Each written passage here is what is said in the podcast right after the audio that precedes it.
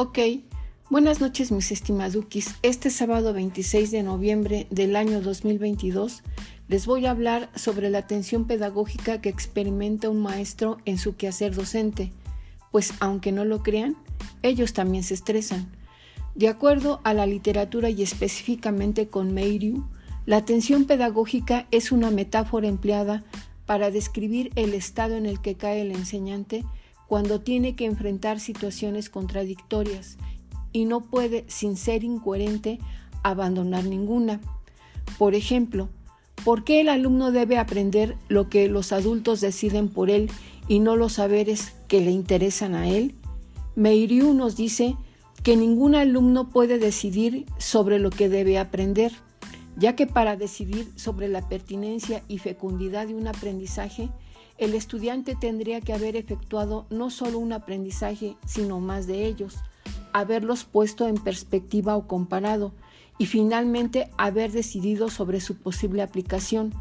Por esto dicha decisión solo la pueden ejecutar los adultos, ya que dentro de una relación de fuerza son quienes reflexionan y debaten sobre el perfil de la persona que se debe formar y sobre los conocimientos que hay que enseñar en la escuela dado el futuro de un país.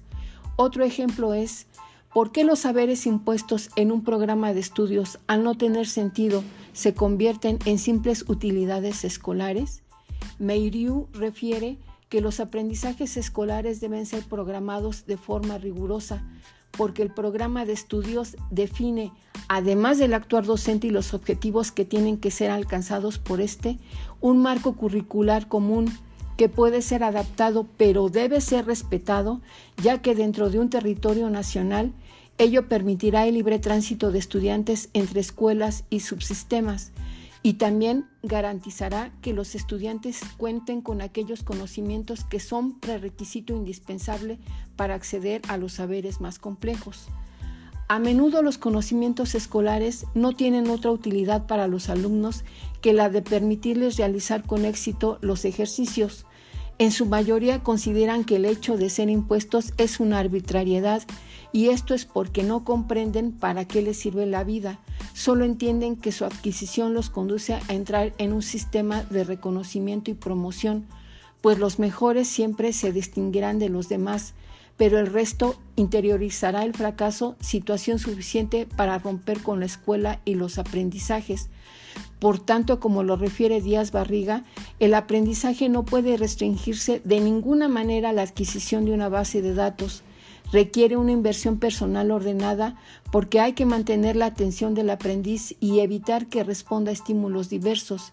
El docente, por tanto, deberá colocarlo en un estado mental llamado situación de búsqueda, para que tenga la necesidad de saber lo que se está diciendo y para ello hay que proporcionarle ejercicios que le permitan descubrir las dificultades que oculta y después darle explicación para que los ejecuten. Pero en las escuelas existen reglamentos generales que regulan la actividad de enseñanza del docente y ante esta contradicción el docente puede correr el riesgo de sacrificar todo aprendizaje verdadero cuando se ajusta a sus lineamientos o de dispersarse a no cumplir con ellos. Así entonces, la atención pedagógica es la razón de ser de la profesión docente. Ella alimenta la inventiva pedagógica y didacta, y gracias a esto los docentes buscan nuevos medios, nuevos